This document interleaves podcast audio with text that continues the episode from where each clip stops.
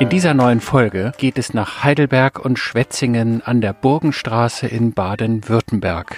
Was Martin Luther mit Elvis Presley und Mark Twain verbindet warum ein berühmter Trunkenbold sich auf dem Heidelberger Schloss totgetrunken hat und was Königin Silvia von Schweden mit Schwetzingen verbindet. Das ist jetzt in diesem Mitschnitt meiner Reisefieber-Hörfunksendung auf Radio Cottbus zu hören. Am Mikrofon meine Kollegin Sarah Fuchs. Ich bin Peter von Stamm und wünsche jetzt viel Spaß beim Zuhören. Das Reisefieber auf 94.5 Radio Cottbus.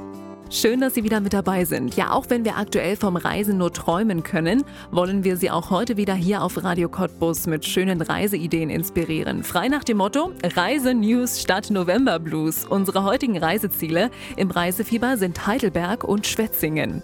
Beide Orte liegen in Baden-Württemberg an der Bogenstraße, einer schönen Ferienroute, die von Mannheim über Rothenburg und Bamberg bis nach Bayreuth führt.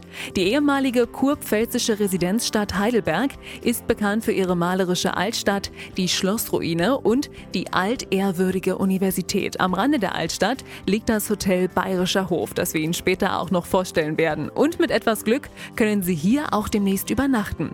Zunächst aber macht sich Reiseexperte Peter von Stamm gemeinsam mit Gästeführer Klaus Mombrei auf den Weg, um die Heidelberger Altstadt zu erkunden.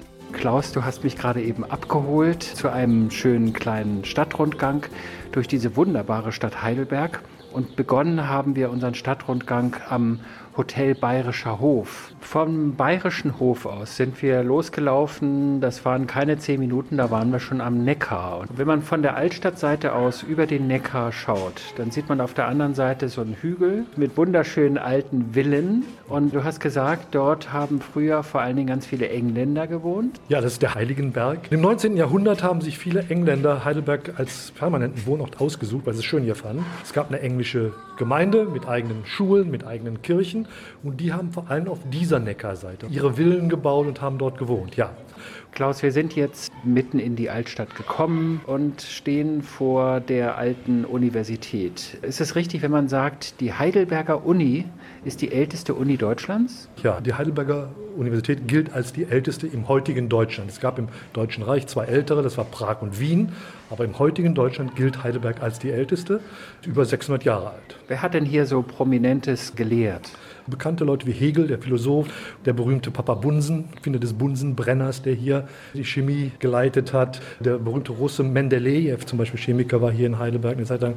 Anderer großer Russe, Alexander Borodin, der Chemiker war, viele Leute kennen den nur als Komponisten, aber er war Chemiker von Beruf, war auch in Heidelberg und wir stehen jetzt auf einem Platz, der ist, wenn man vor dem Uni-Hauptgebäude steht, rechts daneben. Und dieser Platz, der ist so ein bisschen gewölbt. Was hat es denn mit dieser Wölbung auf sich? Ja, unter dem Pflaster liegen die Reste einer großen Klosteranlage. Das Augustinerkloster, das größte Kloster im mittelalterlichen Heidelberg, war genau hier auf diesem Platz. Das Augustinerkloster war der Ort, an dem Martin Luther seine berühmte Heidelberger Disputation gehalten hat, halbes Jahr etwa nach der Veröffentlichung der Thesen, und hat hier eine brillante theologische Diskussion äh, geleitet, die dann viele junge Zuhörer dazu gebracht hat, später glühende Vertreter des reformierten Glaubens in Südwestdeutschland zu werden. Wenn man jetzt noch mal in die jüngere Vergangenheit schaut, als die Amerikaner hier waren, da gab es auch einen, der von den Jungen verehrt wurde. Das war nämlich Elvis. Und Elvis soll auch in Heidelberg gewesen sein. Ja, sehr viele Amerikaner sprechen uns Gästeführer oft darauf an, Elvis wäre doch hier gewesen. Das ist wahrscheinlich, weil er war ja nicht so weit weg von Heidelberg stationiert und ist sicherlich hier mal runtergekommen, um Heidelberg zu besuchen. Belegen lässt sich das nicht. Es gibt allerdings eine Schallplattenhülle, eine Single von Elvis, in der er das alte deutsche Volkslied Musiden als Wooden Heart interpretiert. Und da ist auf dieser Plattenhülle ist Elvis montiert. Im Hintergrund sieht man das Heidelberger Schloss. Vielleicht ist es diese Plattenhülle, die viele Leute zur Annahme verleitet, dass Elvis in Heidelberg auch stationiert gewesen. Klaus, hab erstmal vielen Dank. Wir marschieren jetzt ein bisschen weiter durch die Stadt, schauen uns dann später auch noch das Schloss an und dann reden wir nochmal. Vielen Dank. Na, haben Sie schon Lust, sich in Heidelberg auf die Spuren von Martin Luther, Papa Bunsen und Elvis zu begeben?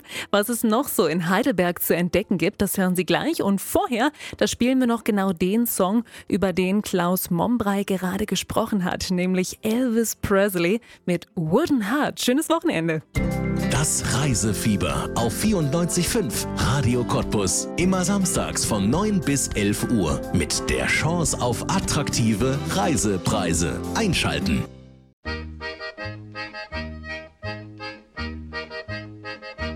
Can't you see I love you? Please don't break my heart in two. That's not hard to do. Das Reisefieber auf 94.5 Radio Cottbus. Mit dem Reisefieber von Radio Cottbus sind wir heute in Heidelberg und dem benachbarten Schwetzingen unterwegs. Heidelberg liegt am Neckar in Baden-Württemberg und gehört mit dem 10 Kilometer entfernten Schwetzingen zu den Highlights der Bogenstraße. In Heidelbergs Altstadt steht nicht nur Deutschlands älteste Universität. Auf einer Anhöhe oberhalb des historischen Stadtzentrums thront das berühmte Heidelberger Schloss.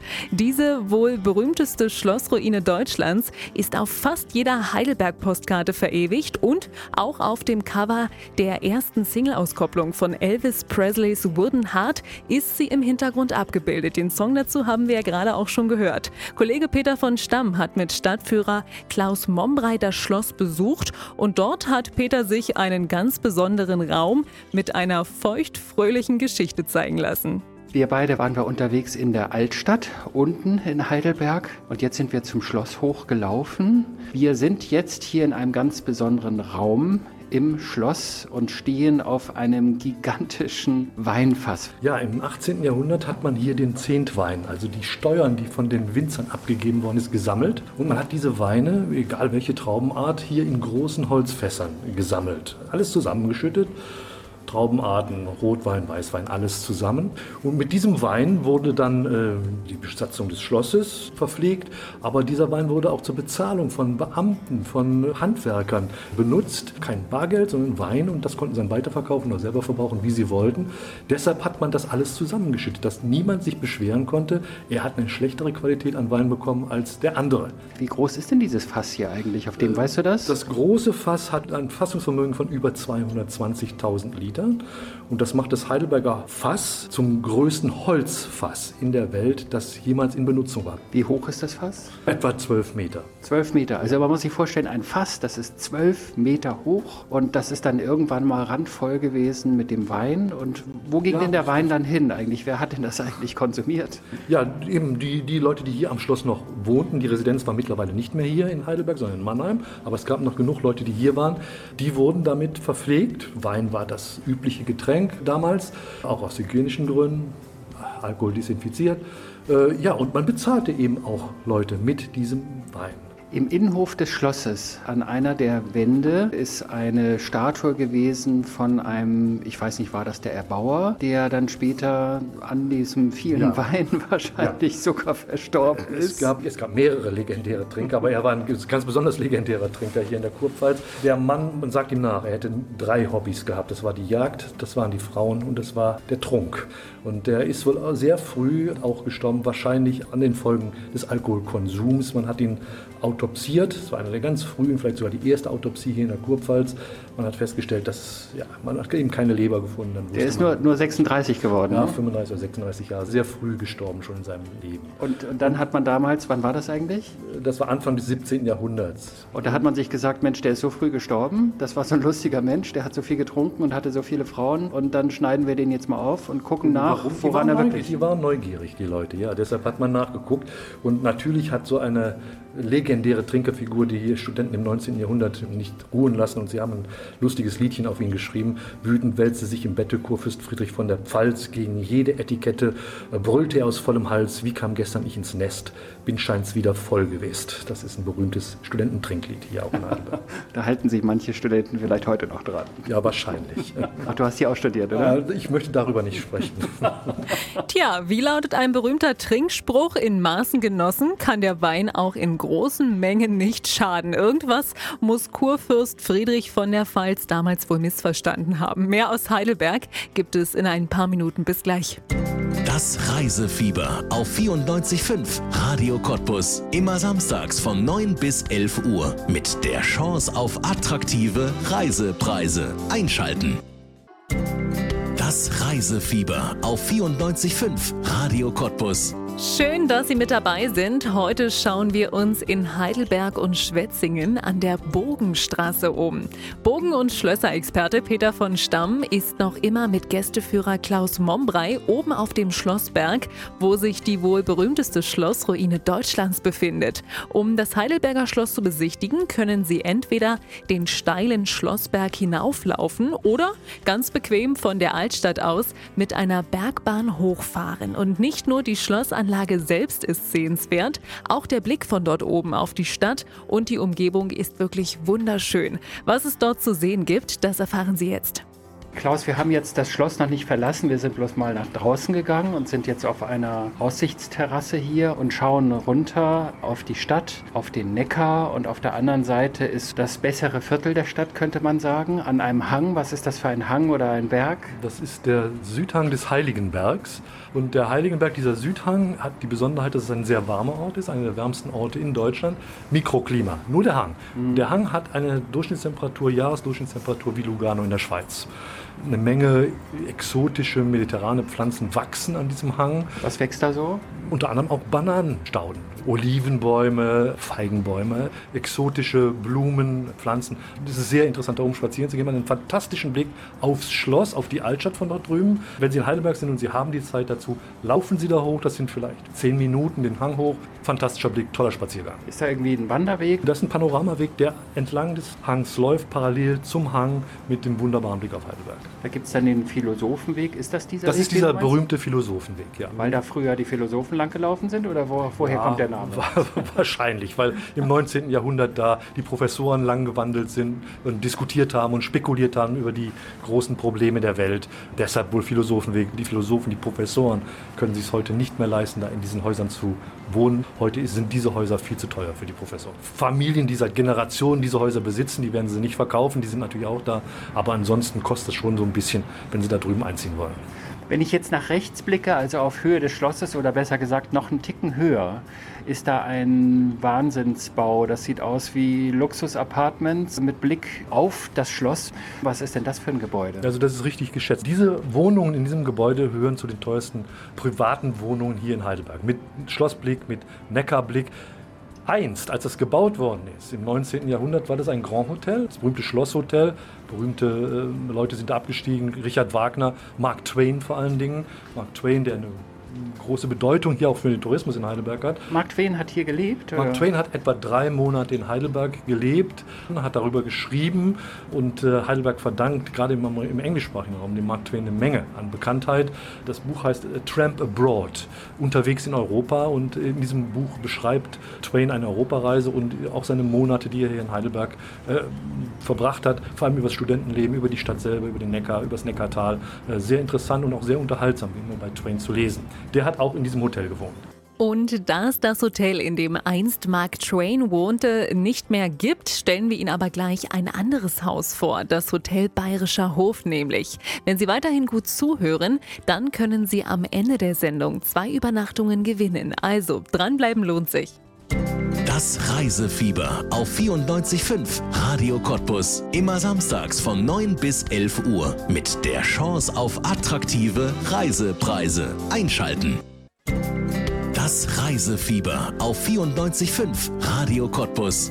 Hallo zurück zum Radio Cottbus Reisefieber. Heute besuchen wir Heidelberg und hier befindet sich nicht nur Deutschlands älteste Universität, sondern auch die wohl berühmteste Schlossruine des Landes, die hoch über der Altstadt thront. Eine hervorragende Möglichkeit, in Heidelberg zu übernachten, bietet das Hotel Bayerischer Hof. Es liegt gleich gegenüber der Fußgängerzone und Shoppingmeile, die in die Altstadt führt. Und zur Bergbahn, die auf den Schlossberg führt, sind es zu Fuß gute 15 Minuten. Die alte Universität ist nur einen Kilometer entfernt und auch zum berühmten Philosophenweg auf der gegenüberliegenden Neckarseite sind es vom Hotel aus nur 10 Gehminuten. In der kommenden Stunde können Sie zwei Übernachtungen im Hotel Bayerischer Hof gewinnen. Kollege Peter von Stamm hat dort bereits übernachtet und von Dieter Hölle-Bruder, dem Geschäftsführer des Hotels, wollte Peter wissen, was den Bayerischen Hof in Heidelberg denn so besonders macht. Herr Hölle-Bruder, Sie sind der Geschäftsführer des Hotels Bayerischer Hof in Heidelberg. Warum eigentlich Bayerischer Hof? Wir sind doch gar nicht in Bayern. Das stimmt, aber den Bayerischen Hof gibt es jetzt seit 1856 und der war und hieß einfach schon immer so. Und äh, deswegen sind wir natürlich einfach, als wir 2008 wieder eröffnet haben, einfach bei dem Namen geblieben. Und ist das Gebäude denn hier, ist das Haus die ganze Zeit Hotel gewesen oder gab es da Unterbrechungen? Das war immer schon ein Hotel seit 1856. Es wurde zwischendurch mal aufgestockt, erweitert, wieder reduziert, wieder erweitert, wieder reduziert. Ähm, aber es war immer ein Hotel. Was kann man denn in Ihrem Hotel so erleben? Nun, der Bayerische Hof ist ein sehr modernes Hotel im Grunde genommen, das sehr moderne eingerichtete Zimmer hat, die vielleicht nicht unbedingt mit dem traditionellen Namen in Einklang stehen. Das muss man schon sagen. Das liegt aber daran, dass einfach dieses Gebäude äh, 2008 kernsaniert wurde und da im Grunde genommen kein Stein mehr auf dem anderen steht und man sich in diesem Zuge natürlich überlegt hat, wie kann man das Ganze ein bisschen moderner gestalten. Die Sache ist die, dass wir natürlich hier tragende Mauern haben und dass jedes Zimmer eine unterschiedliche Größe hat. Also es gibt hier kein Standardzimmer in Standardgröße, so wie man das in Neubauhotels kennt. Wo Wie viele Zimmer sind das? Hier haben wir 56 Zimmer. Und äh, also ich habe zum Beispiel mein Zimmer gesehen, ich war überrascht. Also einmal, das sind ja recht hohe Räume, Ja. weil es eben so ein altes Gebäude ist. Ja. Das ist das Charmante. Auch das Bad ist richtig schön groß und hell. Ja, also Sie wohnen natürlich auch in der Belle Etage. So. Ja, da hat früher natürlich die Prominenz gewohnt, weil früher hat, haben die reichen Leute immer in der ersten Etage gewohnt. Da musste man nicht so weit die Treppen hochlaufen und äh, das Personal wohnte natürlich dann im vierten Stock. Da sind die Decken dann auch ähm, im Normalmaß, sage ich jetzt mal, für heute. Also wenn man den Hörerinnen und Hörern den Tipp gibt, bucht am besten ein Zimmer in der Belle Etage, in der ersten Etage. Da sind die Zimmer besonders groß. Besonders groß und besonders hohe Decken. Und je weiter man nach oben kommt, desto niedriger werden eben die Decken. Und äh, die Preise sind unten auch höher, also so wie die, wie die Decken hoch sind. Naja, wir haben das über die Zimmerkategorien gelöst, indem wir sagen, natürlich die größten Zimmer sind unsere Superior-Zimmer und je weiter man nach oben kommt, desto kleiner werden die Zimmer, desto kleiner natürlich auch die Preise und die heißen dann eben Standardzimmer. Also früher wohnte die Prominenz in der Belle Etage und bald können Sie dort auch übernachten, wenn Sie weiterhin gut zuhören. In der kommenden Stunde, da geht es nämlich weiter, denn dann gibt der Chef des Hotels Bayerischer Hof Tipps für Ausflüge in der Umgebung und anschließend berichten wir dann auch vom schwedischen Hof. Also dranbleiben. Das Reisefieber auf 94.5 Radio Cottbus. Immer samstags von 9 bis 11 Uhr. Mit der Chance auf attraktive Reisepreise. Einschalten. Das Reisefieber auf 94.5 Radio Cottbus. Mit dem Radio Cottbus Reisefieber sind wir heute in Heidelberg in Baden-Württemberg. Heidelberg liegt an der Bogenstraße zwischen Mannheim und dem Neckargemünd. Die Universitätsstadt mit dem berühmten Schloss liegt etwa 620 Kilometer südwestlich von Cottbus und ist sowohl mit dem Auto als auch mit der Bahn gut zu erreichen. In der vergangenen Stunde, da haben wir uns in der Altstadt umgeschaut und einen ersten Blick ins Hotel Bayerischer Hof geworfen.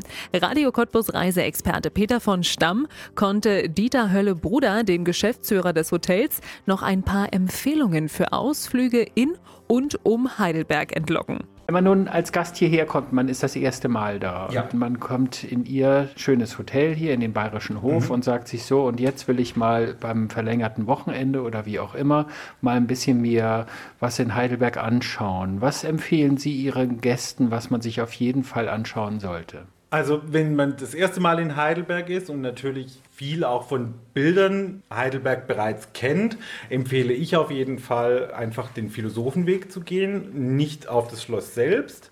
Denn jegliche Postkartenmotive, die man von Heidelberg kennt, sind vom Philosophenweg aus fotografiert. Man hat eben von dort aus den Blick auf die Altstadt und das Schloss. Und man hat noch ein bisschen körperliche Ertüchtigung, weil es geht ganz schön steil den Berg nach oben. Aber wenn man oben ist, kann man zwei, drei Kilometer sehr eben laufen. Wenn man sehr sportlich unterwegs ist, kann man auch bis zum Stift Neuenburg, der ist in, zwischen Ziegelhausen und Heidelberg, laufen. Dort ein selbstgebrautes Bier und dann mit dem Bus zurück an den Bismarckplatz oder in die Altstadt fahren. Wie lange fährt man da? Geht man da?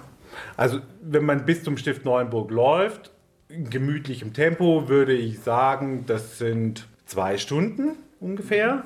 Ähm, und zurück fährt man in zehn Minuten mit dem Bus. Was machen Sie denn, wenn Sie privat mal ausspannen wollen? Wo fahren Sie da hin, um mal den Kopf freizukriegen von der Arbeit? Um ehrlich zu sein, wohnen wir außerhalb von Heidelberg. Das heißt, ich habe schon immer meine Entspannung auf dem Heimweg. Es ist jedoch so, dass wir vor zwei Jahren den Neckarsteig gewandert sind, also im Neckartal. Der beginnt zufälligerweise auch in Heidelberg und endet in Bad Wimpfen und hat wirklich wunderschöne Etappen. Und als ich das gehört habe zuerst, habe ich mir gedacht, naja, von Heidelberg nach Neckargmünd, das fahre ich jeden Tag, das sind vier Kilometer, dafür brauche ich ungefähr fünf Minuten. Was soll ich da wandern? Das rentiert sich ja gar nicht, die Wanderschuhe anzuziehen. Nachdem ich dann aber diese 2000 Stufen die Himmelsleiter hochgelaufen bin, wusste ich, wovon die Leute sprechen. Und ja, also Wandern aktuell allerdings auf dem Nibelungensteig anstatt auf dem Neckarsteig. Das ist schon so die Beschäftigung, die wir gerne machen. Natürlich ist bei Ihnen oben die Landschaft auch sehr schön. Vielleicht nicht ganz so bergig und hügelig wie bei uns hier im schönen Odenwald oder im vorderen Odenwald.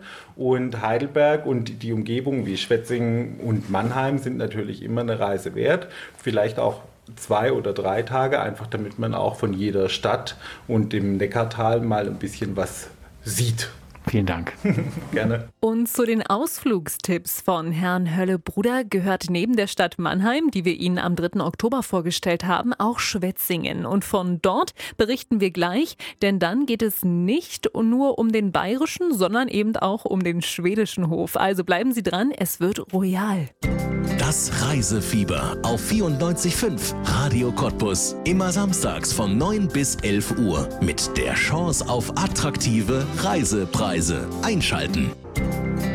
Das Reisefieber auf 94.5 Radio Cottbus. Mit dem Radio Cottbus Reisefieber besuchen wir heute Heidelberg und Schwetzingen an der Burgenstraße in Baden-Württemberg. Nachdem wir Heidelberg besichtigt und ganz viel über das Hotel Bayerischer Hof erfahren haben, reisen wir jetzt weiter nach Schwetzingen. Schwetzingen ist nur 10 Kilometer von Heidelberg entfernt. Im Herzen der 20.000 Einwohnerstadt entfaltet sich über eine Fläche von mehr als 72 Hektar die Schlossanlage mit ihrem prachtvollen Garten. Dieser Schlossgarten ist die Hauptattraktion der Stadt. Einst legte Kurfürst Karl Philipp den Grundstein für den heutigen Schlossgarten. Als er 1731 Schloss Mannheim bezog, ließ er Schwetzingen als Sommerresidenz und Jagdschloss ausbauen. Sein Nachfolger Kurfürst Karl Theodor ließ den Garten der Sommerresidenz umfangreich erweitern. Und heute zählt die beeindruckende Verbindung aus geometrischem und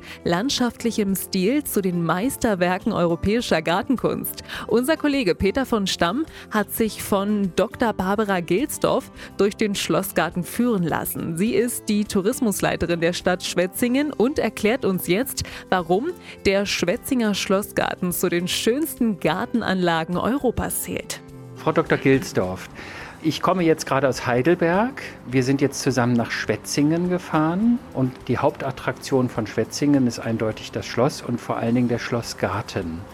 Wann ist denn diese Anlage eigentlich entstanden? Die Anlage ist in mehreren Etappen entstanden, aber mm, so wie wir sie heute sehen, vornehmlich das in der zweiten Hälfte des 18. Jahrhunderts. Und der Schlossgarten, der besteht im Prinzip aus drei Teilen, die aber sich sehr, sehr homogen ineinander einfügen. Der älteste Teil ist im Zentrum und zwar ist das ein äh, nach französischem Vorbild gestalteter Gartenbereich, ein sogenannter absolutistischer Garten. Dann äh, fügen sich äh, Rokoko-Kabinette an, die eben so kleine Überraschungen bereithalten und eben dann im Außenbereich wird dieser gesamte Garten durch einen Gürtel zusammengehalten, der im englischen Landschaftsstil entstanden ist. Und was wirklich am interessantesten und am imposantesten ist bis zum heutigen Tage, ist eine Gartenmoschee, eine monumentale große Gartenmoschee, die ihresgleichen sucht. Und da stehen wir jetzt gerade. Ist es eine Gartenmoschee, eigentlich ein, ich nenne das jetzt mal so ganz salopp, ein Modeobjekt in solch einer Gartenanlage, wie man es errichtet hat. Aber da ist natürlich nie ein Imam gewesen und da wurde nicht gebetet. Weshalb hat man diese Gartenmoschee? Das ist ja auch ein ziemlich großes Objekt, also eine ziemlich große Anlage, Moscheeanlage. Weshalb hat man das denn hier hingesetzt eigentlich? Sie haben es gerade schon angesprochen, es war wirklich Mode. Es gab eine kleine Gartenmoschee in Kew Garden in England, auch in den anderen Gärten in England. Äh, diese Idee ist dann langsam auch in andere europäische Kleinstaaten übergeschwappt, unter anderem eben auch hierher in, äh, in die Kurpfalz oder eben auch im, im schwäbischen äh, Württemberger Bereich, Hohenheim, gab es eben auch eine Gartenmoschee. Ja, man darf sie nicht als islamisches Gotteshaus verstehen, sondern tatsächlich als, als Symbol, als Symbol für die Weisheit Weisheit, Tempel der Weisheit hier und vor allem ein Symbol für ein Humanitätsideal der Aufklärung. Karl Theodor war ein sehr aufgeklärter Kurfürst. Und damit auch Toleranz? Und die Toleranz, genau. Und es war eben das Humanitätsideal der religiösen äh, Toleranz. Wenn wir uns die Moschee genau ansehen, ähm, sehen wir unterschiedliche Baustile aus mhm. unterschiedlichen äh, Religionsbereichen. Also wir sehen aus dem christlichen Sakralbau einige, einige Elemente. Wir sehen aber auch welche aus dem islamischen Bereich bis hin auch zum buddhistischen Bereich. Also da sieht man wirklich anhand dieses Objektes, sieht man tatsächlich religiöse Toleranz verwirklicht. Übrigens ist Kollege Peter von Stamm davon überzeugt, dass allein schon diese wunderschöne Schlossgartenanlage einen Besuch in der Region wert ist. Und gleich, da wird es dann royal. Dann berichten wir nämlich vom schwedischen Hof und anschließend können Sie auch zwei Übernachtungen gewinnen. Also dranbleiben, bis gleich. Das Reisefieber auf 94.5 Radio Cottbus. Immer samstags von 9 bis 11 Uhr. Mit der Chance auf attraktive Reisepreise. Einschalten. Das Reisefieber auf 94.5 Radio Cottbus. Mit dem Radio Cottbus Reisefieber besuchen wir gerade Schwetzingen in der Nähe von Heidelberg in Baden-Württemberg. In Schwetzingen ist nicht nur der imposant, imposante Schlossgarten berühmt, sondern auch ein ganz besonderes Gemüse. Was dieses Gemüse mit dem schwedischen Hof und Königin Silvia zu tun hat, das erklärt uns jetzt Dr. Barbara Gilsdorf, die Tourismusleiterin von Schwetzingen. Sie hatte nämlich ein ganz besonderes Erlebnis mit Königin Silvia und dem besagten Gemüse am schwedischen Hof. Und da sind wir auch schon bei dem nächsten Thema, für das Schwetzingen bekannt ist. Der Spargelanbau. Spargel. Der Spargelanbau, genau. Wir sind das älteste Anbaugebiet, also durchgängig gepflegte Anbaugebiet Deutschlands, 350 Jahre. 352. Ich dachte immer, es sei Belitz, aber es gibt noch nein, woanders guten nein, Spargel. Es gibt auch woanders guten Spargel. Auch der Belitzer Spargel ist sehr gut. Hier haben wir einen besonderen Lehmboden, der, sagen wir mal, keinen bitteren Spargel entstehen lässt. Also den Koch äh, oder die Köchin freut das sehr. Und die Spargelzeit, die wird hier zelebriert. Ja, also es gibt unendlich viele Spargelgerichte. Wir haben auch touristisch gesehen. Spargelkönigin. Spargelkönigin, schlichten Wie sieht denn hier die Spargelkönigin aus? Ist die auch so dünn wie so ein Spargel? Oder? Die, ja, ja, wir haben äh, jetzt schon die fünfte Spargelkönigin, waren immer sehr schlanke, ja, schlanke junge Frauen, genau, mit denen wir also wirklich auch immer kräftig unterwegs waren und sind. Ich war mit einer Spargelkönigin, Katharina, war ich sogar in Schweden. Königin Silvia ist unsere Königin, sie ist in Heidelberg aufgewachsen und wir hatten die Möglichkeit tatsächlich nach Stockholm zu reisen und haben tatsächlich auch die Möglichkeit gehabt, sie in Schloss Trottingholm zu besuchen. Da haben Sie die Spargelkönigin von Schwetzingen mitgenommen. Genau, ja? wir zu zweit. Und Wie war das? Das bei war der toll? Das war toll. Es war wirklich, es war, ja. Übt man da den Hofknicks vorher? Oder wie? Ja, ich hätte das nie wirklich so? gedacht, dass ich einen Hofknicks mache. nee, es war, ähm, es war, war, war, war einfach schön, war schön. Wir mussten aber den Spargel mussten wir ja nach äh, Stockholm bringen. Und wir hatten schon zwei Tage vorher Termine. Der wurde genässt und gemacht und getan, also Ja. dass er am dritten Tag noch Knackig ne? ist, ja. Und wir mussten dann also auch Übergepäck zahlen und ich weiß nicht was alles. Ne? Und wir kamen dann, also wurden dann eben äh, abgeholt, mit dem Auto abgeholt, ne? mussten es natürlich schön kleiden. Sind nach Trottningholm gefahren. Dann wurden wir also in ein Zimmer geführt. Da kam eine Hofdame, die hat uns dann eben gesagt, wie wir uns zu verhalten haben und so weiter und so fort. Aber einen Hofknicks geübt. Und geht die Türe auf und da steht Königin Silvia vor uns. Und, Und Sie, haben hat dann auch sich, mit ihr Deutsch gesprochen, wir haben natürlich. Deutsch ne? gesprochen, sie hat sich sehr gefreut. Ich habe gesagt, also nicht nur von Schwetzing, sondern auch von Heidelberg, ihre Geburtsstadt. Und sie hat erzählt, erzählt, erzählt und hat dann irgendwann gesagt, ach, sie war als junge Königin hier in Schwetzingen und hat tatsächlich dann auch, äh, war auf dem Spargelacker und hat auch Spargelpflanzen mitgenommen. Ne? Sie hat mir dann gezeigt, hier hinten, Trottningholm, da sind meine Spargel, ist mein Spargelacker. Und zur Spargelzeit gibt es einmal die Woche, mache ich für die gesamte Familie, koche ich Spargel.